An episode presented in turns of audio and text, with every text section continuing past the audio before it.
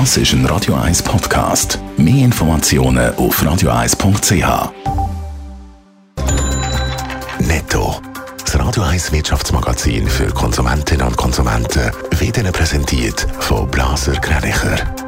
Wir beraten und unterstützen Sie bei der Bewertung und dem Verkauf von Ihrer Liegenschaft. blasergreinicher.ch Dave Burkhardt.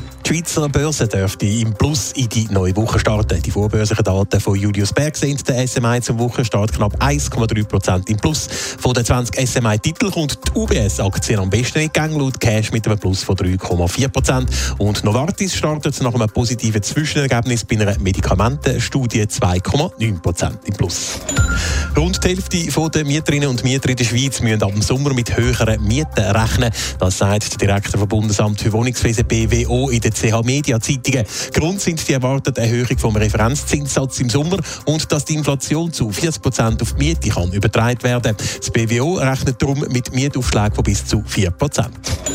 Wegen dem Streit um Lohnerhöhungen für die Angestellten im öffentlichen Dienst wird heute in Deutschland im Verkehr bundesweit gestreikt. Betroffen vom 24-stündigen Warnstreik ist praktisch der ganze Bahn- und Flugverkehr. Gewerkschaften fordern für insgesamt 2,5 Millionen Beschäftigte über 10 Prozent mehr Lohn. Seit einer Woche ist die Übernahme von der Credit Suisse durch die UBS bekannt. Die Wut und der Ärger in der Schweizer Bevölkerung sind aber immer noch gross. Vor allem auf das Bankenmanagement, Dave. Ja, das äh, schneidet ganz schlecht ab in einer repräsentativen Umfrage vom Forschungsinstitut Sotomo im Auftrag vom Sonntagsblick.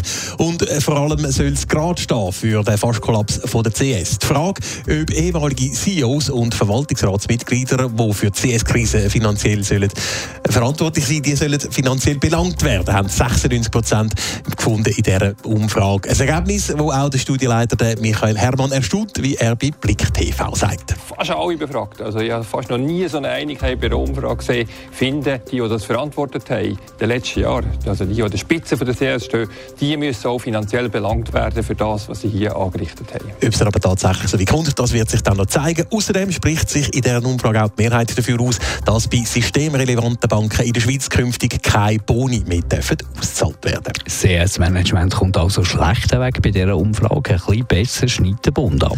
Ja, zumindest was es Eingreifen in dem ganzen Fall betrifft. Da sind knapp 60 Prozent der Meinung, dass es richtig war, dass der Bund eben schnell gehandelt hat, weil ein unkontrollierter Untergang von der CS zu unabsehbaren Verwerfungen in der Weltwirtschaft geführt hätte. Allerdings hätte sich auch eine klare Mehrheit gewünscht, dass der Bund CS hätte sollen verstaatlichen, neu aufbauen und dann weiterverkaufen. Netto. Das Radio 1 Wirtschaftsmagazin für Konsumentinnen und Konsumenten.